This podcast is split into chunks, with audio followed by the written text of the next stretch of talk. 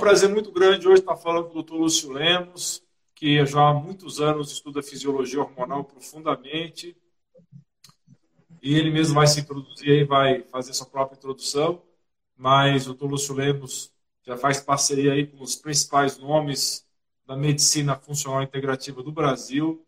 Já está participando de vários cursos aí no Brasil inteiro já há vários anos, né?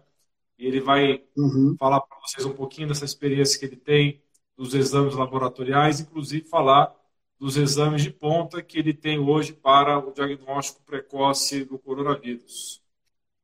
Doutor Lúcio, você quer se, a, a, se apresentar para o pessoal que não te conhece ainda? Bom, gente, é, eu sou o Lúcio Lemos, eu sou biólogo, sou especialista em análises clínicas. Eu trabalho com isso desde os 14 anos, vamos completar agora aí 43 anos de laboratório, tá?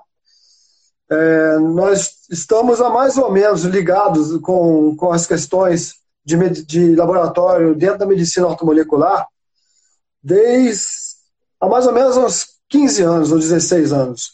Quando a gente fez os primeiros cursos lá em Juiz de Fora, aqui em Juiz de Fora, né? E na época a gente gerou o primeiro simpósio da Zona da Mata de ortomolecular. Então a gente na época convidou o doutor Efraim, doutor Arthur Lemos, né? Isso tem mais ou menos uns, vou te falar, deve ter uns 15 anos atrás.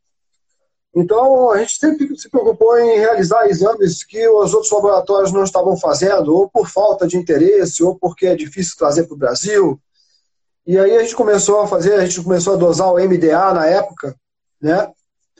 E alguns anos atrás a gente começou a dosar também alguns exames diferenciados que seriam os hormônios salivares, né?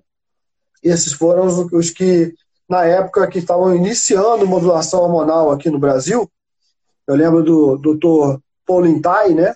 conversando comigo da, do interesse que tinha né, de trazer hormônio salivar aqui para o Brasil. Logo depois a gente começou a trabalhar também com o doutor Laí Ribeiro, e daí começou a dar aula no curso, né, na pós-graduação dele, na pós-graduação do Ítalo Rachid, né, também dou aula nos cursos do Arthur Lemos, e, estamos montando uma pós de exames salivares, exames, desculpa, exames da, da, da parte de medicina ortomolecular com o doutor Efraim, que ia começar agora em, em em maio, junho desse ano, mas devido ao, ao, coronavírus a gente atrasou isso aí, né?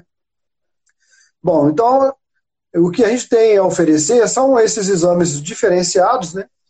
E sempre que, se possível, a gente também entra com alguma coisa para otimizar as questões dos hormônios considerados clássicos, né? Então, é, visto o que aconteceu agora, né? A gente já tinha os equipamentos para trabalhar com PCR-RT, com real-time PCR. Isso porque a gente faz exames genéticos ligados com a medicina integrativa. Tá? Então, é, câncer de mama, com a, a, nutrigenômica, com tudo isso.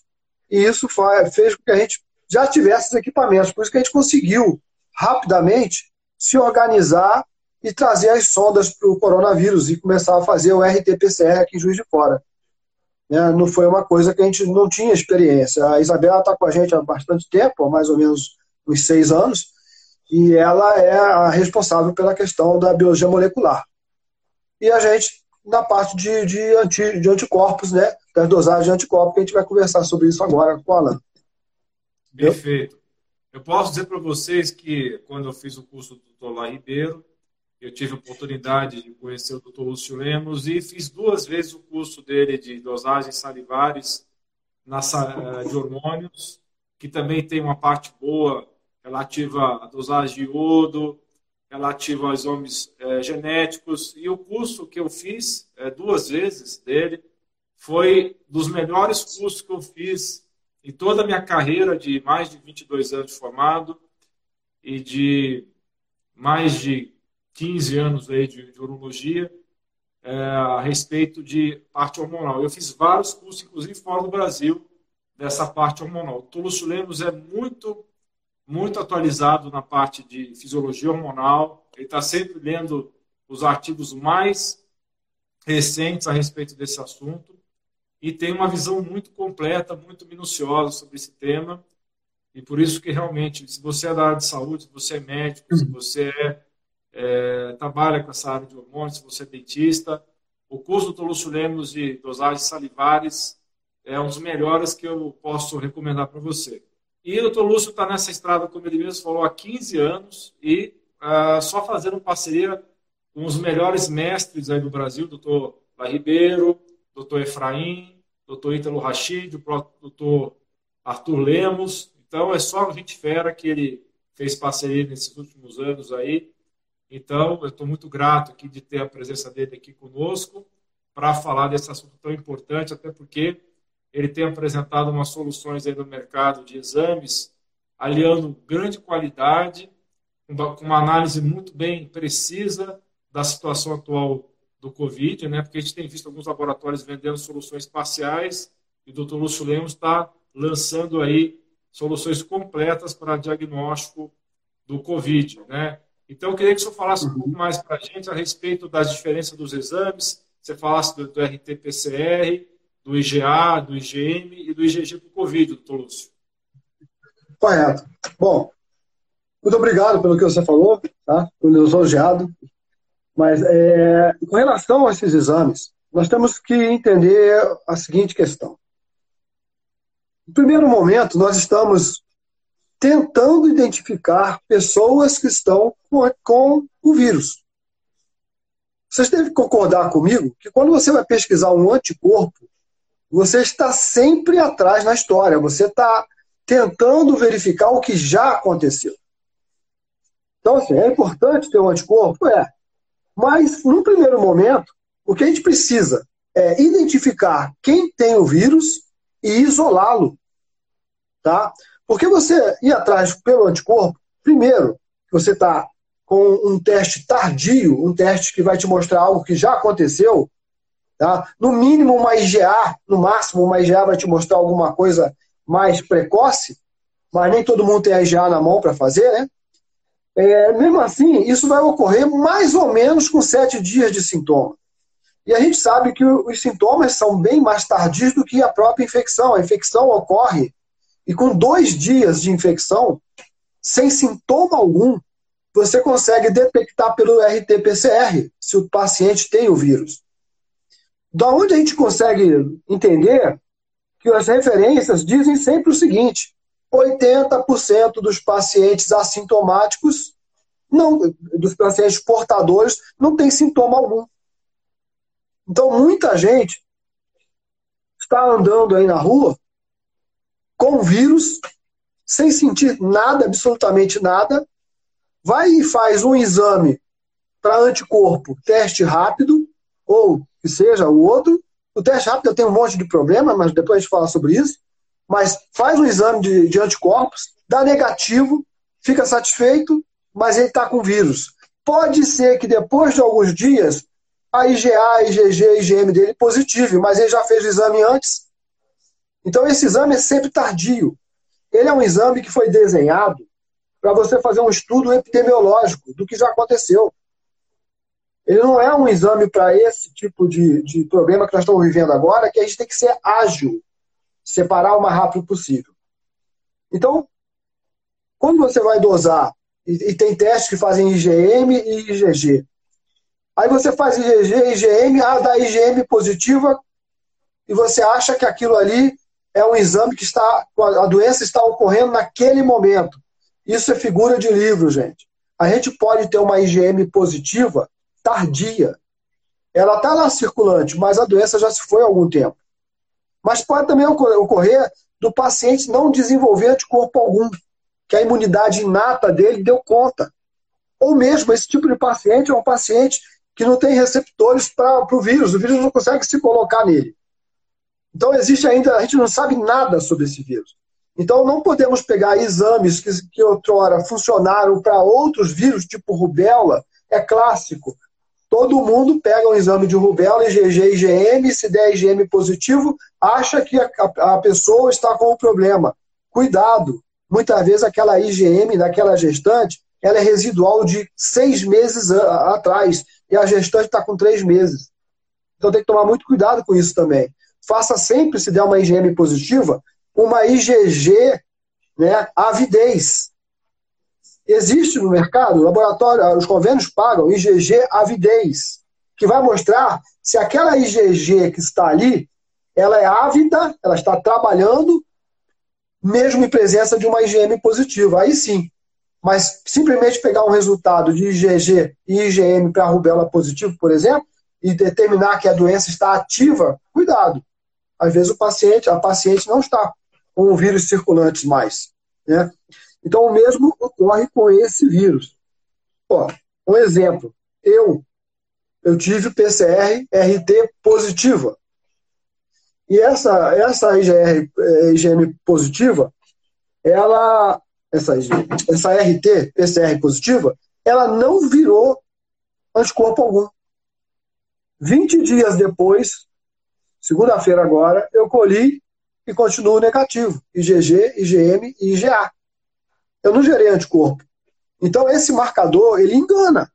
Se der positivo, se for um teste bom, se não for falso positivo, se for positivo, tudo bem. Mas se der negativo, não significa que você não teve contato com o vírus.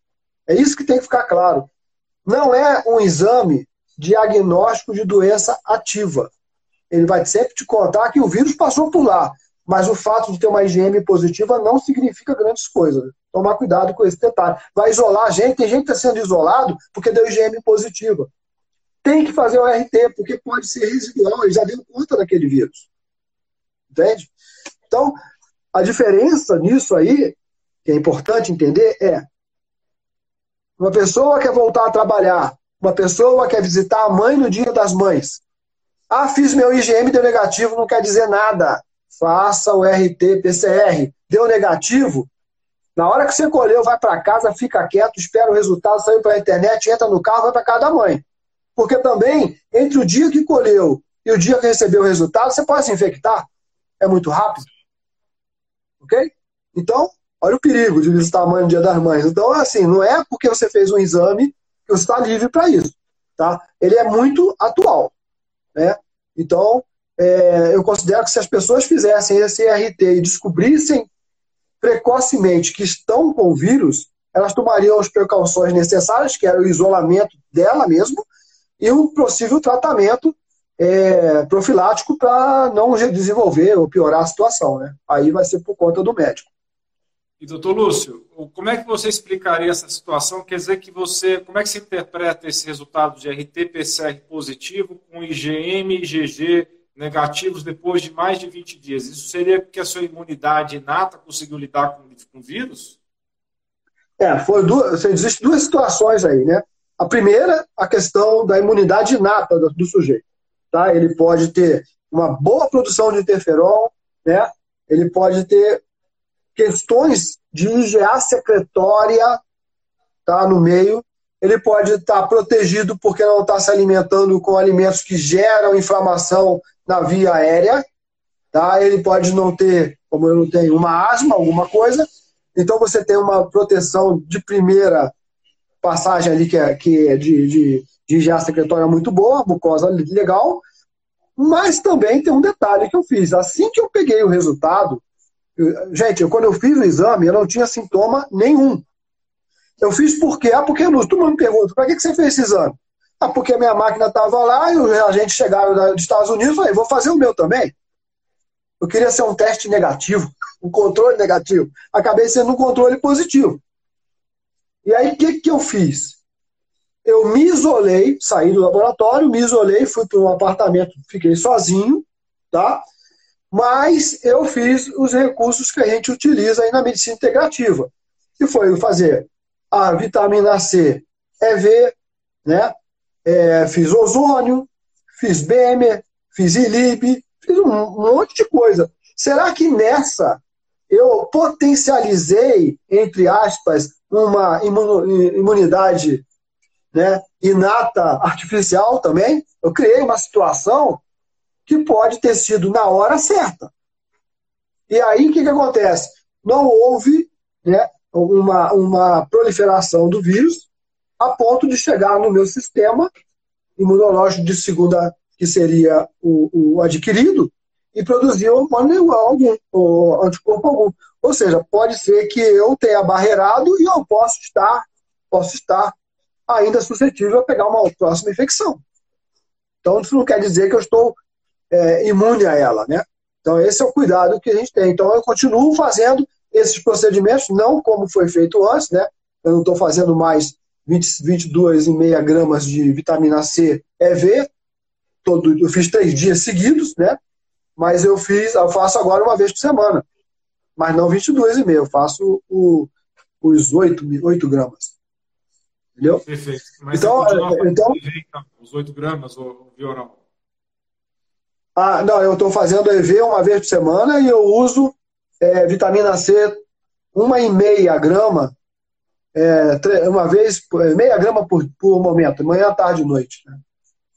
Mas usa vitamina D, usa vitamina D, né? O ozônio não é mais de 39 gama, como eu fiz nos três dias que eu me tratei.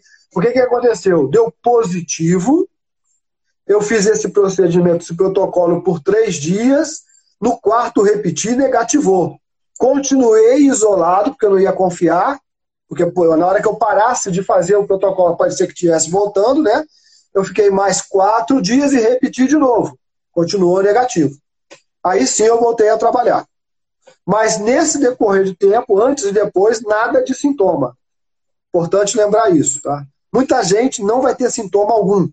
Então, se eu não tivesse feito esse exame, vamos dizer que eu tenha feito assim, ah, não estou sentindo nada, vou fazer a IgG ou a IgM, deu negativo, não tem problema. Imagina eu circulando dentro do laboratório, passando para outras pessoas, porque eu não fiz o exame correto na hora certa.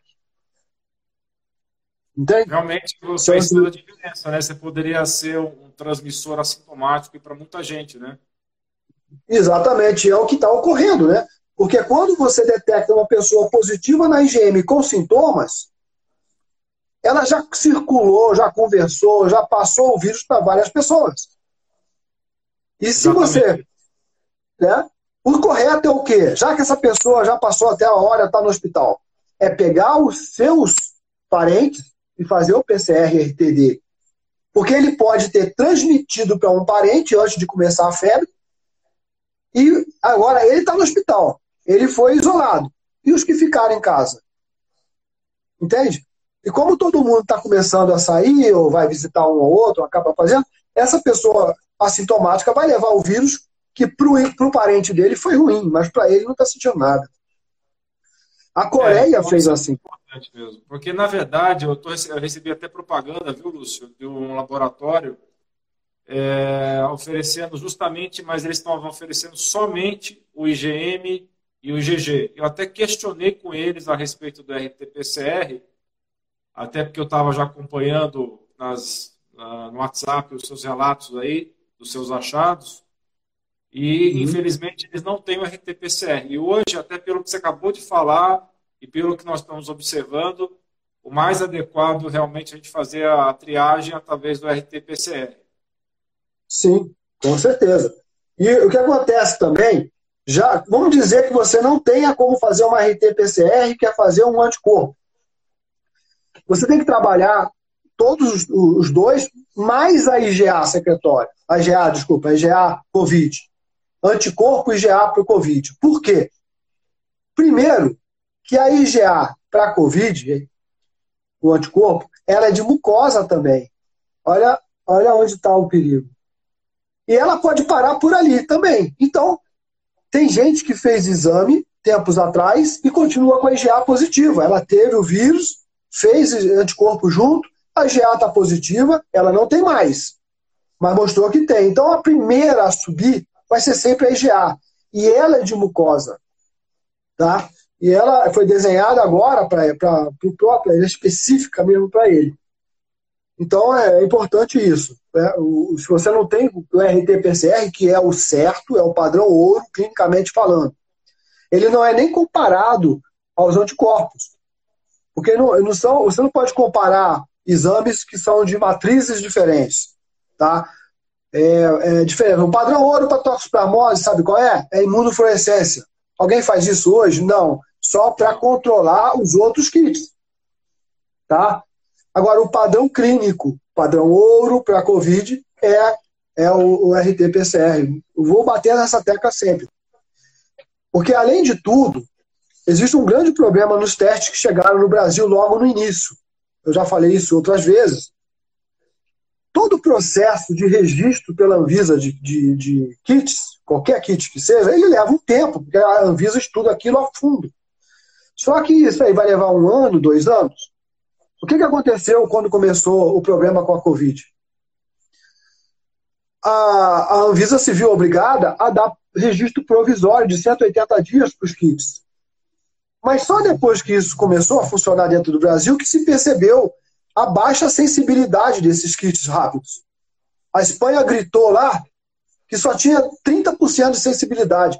Você tem um teste de 30% de sensibilidade, é melhor você comprar uma moeda e jogar a moeda para cima, que é 50%. Sim. 30% é um kit que não funciona direito.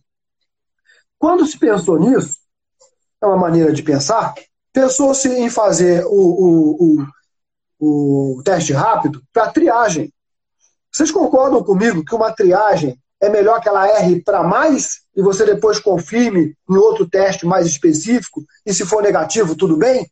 Porque um, um teste de triagem que erra para menos, ele está deixando fora muita gente que está doente. Perfeito. Imagina um então, teste de HIV. seria fazer primeiro o RT-PCR e depois fazer GMGG. Seria assim? Exatamente, isso aí, e aí, depois de uns 20 dias. Porque você não está querendo nem saber muito mais se produziu IgA, né?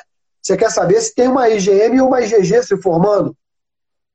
Porque aí já vem a história. Esse cara criou um anticorpo, que também não é garantia ainda, né? Ninguém sabe se você tendo um anticorpo, você está protegido. Né? Então, a meu ver, é desperdício de dinheiro. Olha aqui, vocês estão falando com o cara que vende os exames, cara. Eu faço os dois. Tá? Eu estou sendo bem claro para vocês. Sair rastreando com anticorpos, vocês estão sempre atrás na história. Vocês têm que sair rastreando com RT PCR. Ah, mas não tem no Brasil. Já tem, já está chegando, já se organizaram. Os laboratórios já estão conseguindo fazer. Tá? Eles já estão sendo até é, é, a, os resultados deles já estão sendo até aproveitados pelo Ministério da, da Saúde, porque antes tinha um problema de passar pela, pelo órgão estadual, mas não está dando conta de todos os laboratórios serem, serem validados. Então vai acabar funcionando dessa forma. Então é importante fazer o RT-PCR. E mais importante ainda é se você consegue fazer o RT-PCR na sua cidade. Se você não consegue fazer na sua cidade, você tem que ter um local que receba esses, esse material em 48 horas, no máximo. Deixa eu explicar o que, que acontece. Chama-se erro pré-analítico. Tá? Isso é importante ser conversado. O erro pré-analítico é todo o erro que ocorre antes do, do material ser processado dentro da máquina. Isso é responsável por 80% dos erros de laboratórios no mundo.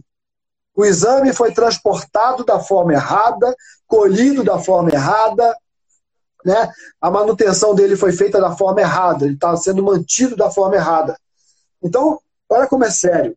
Você colhe um RT-PCR nasoorofaringe, coloca num tubinho que tenha um tampão para proteger, uma solução tamponada para proteger o RNA que caiu ali, tá? E ele tem que chegar em 48 horas para ser extraído e começar o processo. Se ele chegar no laboratório em 48 horas, não tem problema se tem muito exame para fazer e vai levar cinco dias. Isso não é o problema. O problema é o transporte, o tempo que está indo para chegar lá. Então você pega um exame com, com colhido num, num, local e leva três, quatro dias para chegar em outro, ele vai chegar negativo, falso porque aquele RNA se desnaturou, se perdeu. Então é importantíssimo lembrar desse detalhe. Para onde você está, mano, você não viu há pouco tempo a perda de 7 mil eh, exames no, no, órgão público? O que aconteceu? Na hora que estava sendo mantido aquilo, foi perdido, porque a geladeira. Né? Então, isso é um erro penalístico. Acontece, qualquer lugar pode perder energia elétrica. Tá? Mas eu estou lembrando para vocês isso ao ser enviado, tem que ser enviado principalmente numa solução tamponada, especial, de 7,4 de pH. Tem gente transportando em soro fisiológico. Soro, nós já testamos aqui no laboratório. Colhemos o material, em 24 horas a extração de RNA era horrível. Ou seja, podia dar falso negativo. Então a gente só usa solução tamponada própria, especificada pelo fornecedor do material. E realmente a gente testou para ver né, se funcionava. Se você colher com a solução é, é, fisiológica, né, o soro fisiológico, e fizer no mesmo dia, ok. Mas se viajar, pode dar falso negativo. Esse é o problema. Tá? Isso é o chamado erro pré-analítico. Outro erro pré-analítico é como você colhe. Se colher só do, da, da narina, só tem 40% de chance de, de sensibilidade. Colhendo narina e orofaringe, aumenta para 95%.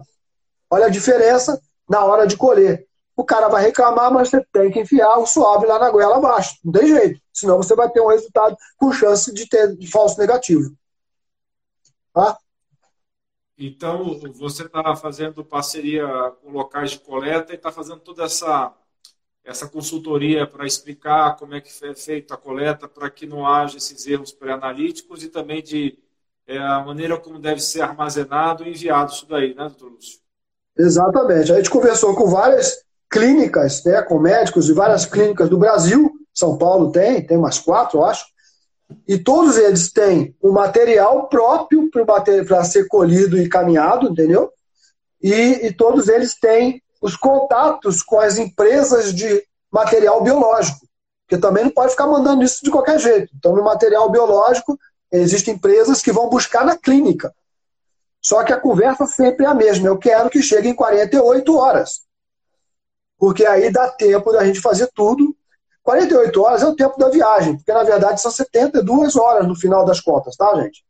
Mas se eu falar 72 horas, vai começar a chegar coisa aí com 75. Aí começa a perder a qualidade. Então a gente tem 48 horas, porque a gente tem o tempo dentro do laboratório para fazer a extração do RNA. Entende? Que aí a Isabela cuida disso. Um dia você pode bater um papo com a Isabela também sobre esses assuntos. Perfeito. É, seria muito bom conversar com ela, porque uma coisa até que eu cheguei a perguntar para vocês em grupos aí que nós estamos em conjunto no WhatsApp, é a respeito da quando você coleta o RT-PCR e vem positivo, uh, ah. esse exame do jeito que vocês têm na, no laboratório, quando vem positivo é porque sempre tem vírus ativo. Por exemplo, existe a possibilidade de você fazer um exame de RT-PCR, digamos, 30, 40, 60 dias depois do contágio e a pessoa já está, entre aspas, curada e o exame RT-PCR vier positivo, uhum. é, então, sempre que o vírus está ativo nessa pessoa ou é possível que só exista o vírus na forma inativa? Então, realmente, você não tem como saber se o vírus está ativo. O problema é que para você saber se esse vírus está ativo, você tem que fazer uma pesquisa em cultura para vírus. Isso aí é completamente impossível. Se já está difícil fazer o RT, você imagina fazer cultura para vírus. O grau de, de, de, de perigo é bem maior para laboratório. Então, o que, que acontece? O grande problema é que se você não tem como saber, vamos dizer, uma pessoa está com 60 dias, você faz o exame e dá positivo. Ou será que é resto de vírus ou será que se reinfectou? Ou será que está ativo de novo? Ninguém tem essa resposta ainda. Entende? Já se falou lá na China que algumas pessoas tiveram a infecção de novo. Será que era de novo? Ou ela reativou? Então, quando você tem um, uma pessoa com RT positivo, a cautela manda isolar a pessoa. Ah, não tem sintoma nenhum. Então faz aqueles procedimentos integrativos de de preparar o, o corpo para possível problema, né? Mas é, eu não acreditaria assim, ah, é porque essa sujeita, esse sujeito tem 30 dias. Por quê? Aconteceu um, um fato interessante no laboratório. Uma pessoa veio de São Paulo, por quê? Ele estava fazendo um curso, ele ficou 15 dias isolados, olha só atenção para isso, 15 dias isolado, após saber que na semana antes desses 15 dias, o professor dele, que tinha vindo da França, desenvolveu sintomas e adoeceu em aula. Foi internado, ficou positivo, estava positivo, ele ficou 15 dias isolado, cada um, aluno num lugar. Bom, ele não fez exame. Na época, não tinha nem exame em São Paulo, estava difícil fazer. Só para quem estava internado, não sei nem como é que está hoje. E aí, ele passou 15 dias, 15 dias não é o protocolo? Ficar 14 dias e está liberado? Voltou para casa. Chegou em Juiz de Fora, ele ainda com medo, ele foi para um aparte hotel. No dia que ele foi para o aparte hotel, a noiva dele foi com ele no laboratório fazer o RT-PCR. Ele deu positivo, ela deu negativo. Gente, nós estamos falando de um cara que já tinha 15 dias de isolamento após aquela outra semana que ele teve com a pessoa. Ele foi para casa, para o parte hotel, a namorada foi junto. Uma semana depois ela estava positiva a RT também. Só que ele desenvolveu IgA, IgG, IgM. Ela tá zero, não tem nada, nem IgA, nem IgG, nem IgM. Ou seja, no mesmo kit que é o meu, foi feito em dois pacientes RT positivo e um tem três anticorpos, o outro não tem nenhum anticorpo. E nenhum dos dois desenvolveu sintomas. Quem desenvolveu um pouco de sintoma, acho que foi ela, que teve uma rinite, mas nada demais.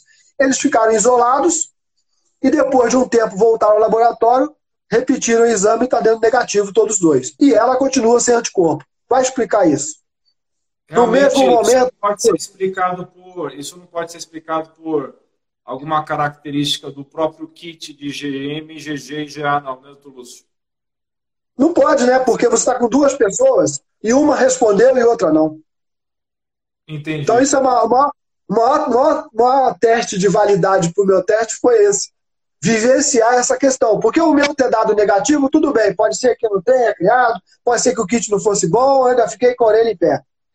Mas quando eu peguei esse casal e a gente fez isso e, e cada um desenvolveu, é, desenvolveu, um desenvolveu e o outro nada, olha aí, de novo, e eu vou falar, tem dado muito mais gente positivas em RT-PCR aqui no laboratório do que em exames de anticorpos. Nós estamos em 25%, tá? De positivo em RT-PCR. É coisa pra caramba, tá? pode tirar disso é que não dá para confiar ainda no, no, IgG, no GM e no GA. A gente tem que se basear mais no RT-PCR, não é isso? É, volto a dizer, eu vendo os dois.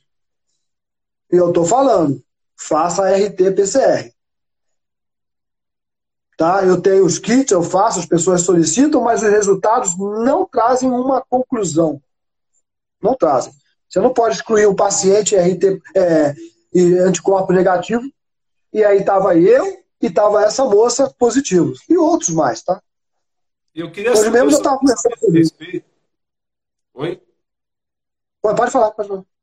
Eu queria saber o seu pensamento a respeito, tendo em vista essa questão que pode demorar muito tempo para a pessoa realmente negativar, ninguém sabe ao certo quanto tempo demora para negativar o RT-PCR e também que essa pessoa não se, apesar das informações que a gente tem a respeito do tempo de, de contágio, talvez essas informações não estejam corretas, tendo em vista o que você está dizendo aí de é, muitos dias além do que é considerado o período de contagem, ainda continua positivo o RT-PCR. Tendo em vista isso, é, o que, que, você pode concluir que a, o nosso modelo atual de isolamento, você acha que está correto? Ele está deficitário porque deveria ser mais longo ainda ou não adianta fazer isolamento nenhum? Qual é a sua opinião sobre isso? a minha opinião é a seguinte: quando a gente começou o isolamento, tinha que ter começado mesmo, né? Porque a gente não tinha arma nenhuma na mão. Aí nós seguimos o mesmo padrão chinês, italiano, espanhol, que era tentar a testagem mais rápida possível. Aí todo mundo seguiu o padrão do teste rápido. Gente, o nome teste rápido conota o seguinte: o teste é feito rapidamente 10 minutos, 15 minutos. Mas ele não é precoce. Não vamos confundir o nome teste rápido com teste precoce. O teste é a mesma coisa, cara. Olha, gente, é a mesma coisa de vocês ficarem tentando procurar câncer de mama só com a mamografia. Ela não é precoce. Ela vai te mostrar que já está lá. Não estou falando que ela está errada, não. Ela, ela, é um exame que está te mostrando, já chegou. Né? Então, na visão de vocês, deveria ter alguma coisa que mostrasse que ó, vai começar. É diferente. Então, esse teste rápido foi um grande erro na história.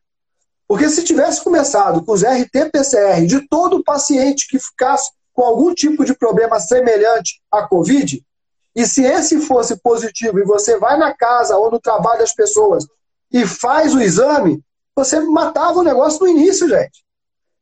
Você tiraria de circulação quem tem RT positivo. Isso lá no início. Agora já debandou, cara. Por quê? Você tinha que esperar 10 dias, 14 dias para fazer um exame e o cara já passou 15 dias mandando para todo mundo o seu vírus. Entende? Então, se você quer voltar a trabalhar, você quer saber se na tua clínica, se no teu, é, se na tua loja, alguém, as pessoas podem se juntar para trabalhar junto, aí é uma fábrica, uma fábrica. As pessoas vão trabalhar, vão pegar um carro, vão entrar para a fábrica trabalhar.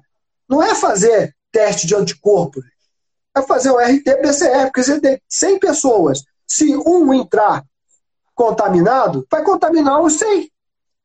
Sim. E é o RT que vai mostrar se essa pessoa pode ou não entrar dentro daquela clínica ou daquela, daquela fábrica. Entende? Então, é, vai fazer testagem, furar dedo na correria.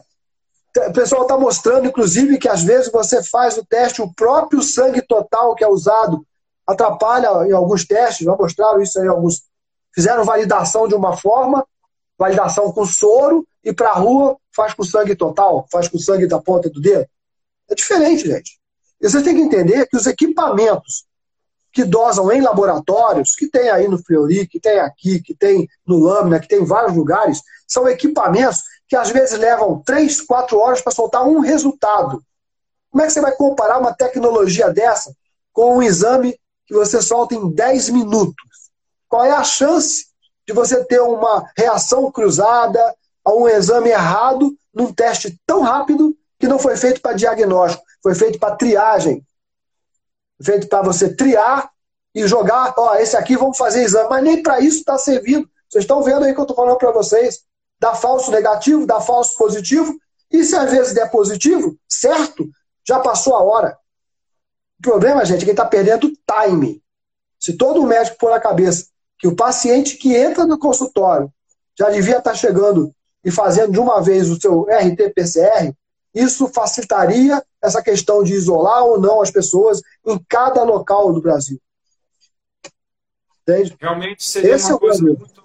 É, se houvesse a possibilidade de larga escala nós fazermos esse teste RT-PCR, a gente poderia estar fazendo um isolamento mais inteligente e estar preservando a economia, não é isso, Douglas? Exatamente. Agora, gente, não é fazer, no primeiro momento, já que não tem tantos testes, não é fazer de todo mundo aleatoriamente. Mas pelo menos de quem está chegando na porta desses hospitais, de campanha, de tudo que vocês têm, pô. O cara chega, tá com febre. Ele fica horas lá dentro. E às vezes ele não estava com, com Covid. Ele vai sair com Covid, pô. Ele tem que. Ah, você está com esse problema? Vem cá, vamos colher isso aqui, vai para tua casa, fica quietinho ali. Você está só com febre? Ah, tá com 98 aqui de saturação? Então você vai lá para casa e vamos esperar. Ó, oh, deu positivo, vai todo mundo para casa desse cara. Aqui, todo mundo aqui tem que fazer exame. Ah, deu negativo. Que bom que ele não entrou. Se ele entrar, ele vai pegar. Ele vai ficar. Se... Quantas horas o paciente fica sentado? Porque ele está com uma dispneia, alguma coisa, fica sentado esperando para ser atendido dentro do hospital de campanha. O tempo dele se infectar, gente. É uma fábrica de infecção. Então o cara não precisa entrar lá. Faz o exame. Ah, se fez lá a imagem tá feia e tal, tudo bem. Mas eu estou falando daquelas pessoas que se assustam. Tem gente que somatiza, cara. E chega lá, ele não tem o problema, cara, mas ele vai ganhar o problema, ele está quase que procurando. Eu converso com pessoas que eu conheço, eu vejo as pessoas estão apavoradas. É para ser ficar apavorado? Não. O apavoramento, lembra-se, se, se um motorista de ambulância for apavorado, ele vai fazer besteira. Lógico. O apavoramento não adianta. Você tem que ter consciência do que do está acontecendo e seguir os caminhos corretos. Eu já fiz exame de lar de idosos, 50 idosos. Tá? Dos 50, 50 positivos, RT-PCR. Dos 50, quatro foram para o hospital, porque tiveram sintomatologia grave. Dos quatro, dois faleceram e dois voltaram a viver com os coleguinhas. Ou seja, tem alguma coisa aí para a gente prestar atenção, né, gente? Realmente, então, voltar né? para contaminar todo o resto, né? Exatamente. Então, é, é, E quem contaminou esses idosos? Talvez o auxiliar de enfermagem, os técnicos de enfermagem, os médicos que foram lá e contaminaram. Se você fecha a porta da contaminação, você pode voltar a funcionar, a trabalhar, dependendo do que, que é, né? Estou falando de, de, de, lugares que as pessoas vão, às vezes, trabalhar em recintos fechados, e não vão ter contato com todo mundo do público, né? Mas, por exemplo, as fábricas estão paradas. Se continuar assim, para tudo. Né? Sem dúvida. E né? então vamos falar um pouquinho sobre a sua participação. É, no final do ano, em novembro, nós vamos ter um congresso muito interessante, o um Congresso Integrativo de Saúde Integrativa, que é o CMSI. Em novembro Sim. vai ser esse congresso. E quem tiver interesse em saber mais informações, basta seguir um link que é dralain.online barra CMSI. Eu vou digitar depois também. Eu queria, doutor Lúcio, que você falasse um pouco do que, que você vai falar nesse congresso que vai ser em novembro em São Paulo. Enquanto eu digito aqui. Pois é. Então, a gente vai conversar, né? Você vai estar com a gente, né? Vai ser um, um curso, né? Que a gente vai organizando, né? Sim, vamos, vamos estar junto lá. É, e nós vamos conversar sobre a questão da, da, da dita fadiga, fadiga adrenal, né? E que a gente vê como uma síndrome, né? Que vai envolver, vai envolver vários sistemas do teu corpo. Então, o, o grande questão, né, que eu vi ali o pessoal escrevendo, quem nunca teve fadiga adrenal, né? E, e, quem fala que não existe é porque nunca teve. E, na verdade, o grande perigo nesse nome da fadiga adrenal é a questão de que muitas vezes a pessoa conota esse nome com Addison. Né?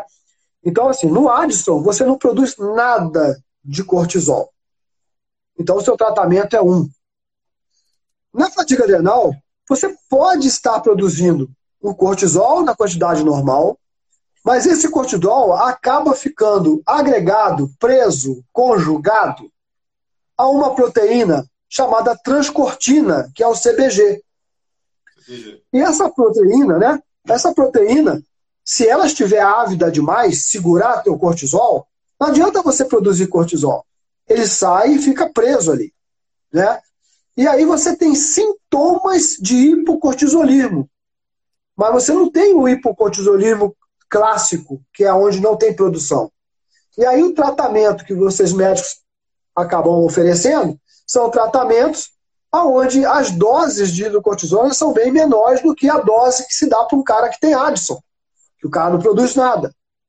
E mesmo assim, quando você vai assistir um curso, uma aula de endocrinologia, no tratamento da, da própria Addison, mesmo você usando 20 miligramas de hidrocortisona de manhã e 5 à tarde, vocês têm que ver o, a, o número de problemas que aquele paciente vai desenvolver lá na frente anos depois. Então você imagina, se 20 miligramas para quem não tinha nada de cortisol, lá no final pode trazer uma alteração cardíaca, uma diabetes, uma catarata e outras coisas mais que eles colocam lá, você imagina um cara que já produz, mas ele só está preso. Então as doses são diferentes. Então quando você realiza a dosagem do sangue e da saliva ao mesmo tempo, eu estou falando do cortisol, mas vale para todos os esteroides. Quando você dosa sangue e saliva, o sangue está te mostrando o quê? Quanto você é capaz de produzir e manter reservado. Porque tudo que está no teu sangue está guardado, não está ativo. A saliva está mostrando o quê? Daquela quantidade que você produziu e guardou, quanto que você está tirando todo dia para usar.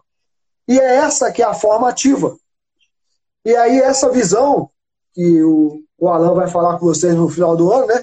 No curso lá, que o tratamento é diferente. Na testosterona é a mesma coisa. Você não pode tratar um sujeito com testosterona nas doses de um sujeito que tem hipogonadismo. Ah, mas ele tem todos os sintomas de hipogonadismo? Tem. Tem sintoma porque o hormônio está ficando preso no sangue dele e não está indo para os tecidos. Aí você dosa, vê lá no sangue, testosterona de 500 ou 400, ah, tá baixa porque tá com sintomas. Não, às vezes aquele sujeito teve 400 a vida toda. O problema é que daqueles 400 ele não libera nada. E aí, você vai pesquisar, o sujeito tem uma, uma hepatopatia qualquer. Vamos lembrar o seguinte: o SHBG ele nasce nos hepatócitos, ele nasce, ele é criado no fígado. Se ele está num fígado doente, ele é produzido numa forma, numa isoforma doente, ácida demais. E já se sabe que quanto mais ácido o seu SHBG, mais ele segura o hormônio nele e não libera você para trabalhar. Então o que, que acontece? Às vezes, ah, mas o SHBG de fulano deu 40, tá bom demais. Tá bom, mas ele é doente e ele segura mais do que deveria. Entende? Então, isso é um dos detalhes. Isso aí. Corpo isso tá frio. Falando, Lúcio, é, eu vejo todo dia no consultório pacientes com sintomas de hipogonadismo, com a testosterona considerada normal para a maioria dos médicos, e com esse HBG uhum. pequeno, porém, uhum. o paciente que tem resistência insulínica, esse HBG dele é ácido, com alta afinidade Também. a testosterona. Também. E o que acontece também muitas vezes é que no, quando você tem uma insulina muito alta, aí, ah, mas a insulina da manhã está normal, deu 4. Olha só, gente. Se vocês estão pesquisando resistência insulínica, não é a insulina da manhã que vai resolver seu problema. Ela vai te falar assim: ah, deu 15, deu 20, deu 10, tudo bem, ele é. Mas se der 4, 3, não quer dizer que não seja. Porque a insulina da manhã, basal, ela não é reativa. Você está dosando a basal, sem nenhum estímulo. Você tem que dar estímulo para o sujeito e ver como ele responde, porque é o que come o dia todo dele. Então, às vezes, depois de 12 horas de jejum, você tem uma insulina de 2. Mas você dá uma comida para esse sujeito, a insulina vai para 80. Isso a gente vê todo dia no laboratório. Pessoas que começam com insulina de 3, 4, 5 e a primeira vai a 120. E às vezes demora a descer. Chega na quinta hora que desce. E muitas vezes com hipoglicemia. Ah, eu fiz a glicada do paciente. Deu normal. Glicada não marca resistência insulínica. Glicada marca a média da glicose durante três meses. Ah, mas deu normal. Deu normal, mas você não sabe o quanto que teve que trabalhar a insulina para deixar normal, gente. Então, às vezes, o sujeito tem 5 de glicada, mas faz a curva glicêmico-insulínica, você vai ter a insulina muito alta. Então, todo paciente que der positivo na insulina de jejum, tudo bem. Mas o que der negativo, mesmo magro, manda fazer uma curva insulínica e glicêmica. Glicemia e insulina ao mesmo tempo. Toma o distrozol, colhe uma hora, duas horas, três horas depois, você vai ver a surpresa que vocês terão. E aí você tem SHBG e CBG muito baixinho. Vocês já viram mulheres com DHT normal no sangue, caindo o cabelo, com acne, pele oleosa? E aí você vai, vai pensar, pô, o DHT não tinha que estar tá alto? Ele não está alto porque não tem onde ficar. Porque o SHBG ficou tão pequeno por causa da resistência insulínica que todo o DHT que ela produz fica livre. Aí você dosa no, na, no sangue, tá 40, normal. Você dosa na saliva, tá 900, tá 800. E tem que, não pode passar de 130 ou 150. Então, olha só. Acho que é muito importante casar o resultado do exame de sangue com saliva. Fica uma análise mais completa. Né? Sempre, porque um, um não, não diz a mesma coisa que o outro. E quando você complementa com os dois, você entende a história do paciente. Entende? Ah, mas a testosterona está alta com, com, com SHBG de 12. Isso é péssimo. Está alta por enquanto. Daqui a pouco está virando tudo estradiol. Porque a insulina alta também vai aumentar cortisol, que vai favorecer a aromatase. Né? Então, SHBG para homem menor que 30, para mulher menor que 60, nunca foi preditivo de coisa boa está dizendo que o paciente vai ficar diabético. Menor que 30 em homem, menor que 60 em mulher, isso já se sabe na endocrinologia. Isso vai virar diabetes. O normal de SHBG em homem é de 30 a 60, de mulher 60 a 120. Mas menor que isso é problema, você pode ter certeza. Eu vejo, ah, não, essa HBG deu 10, que bom. Bom não.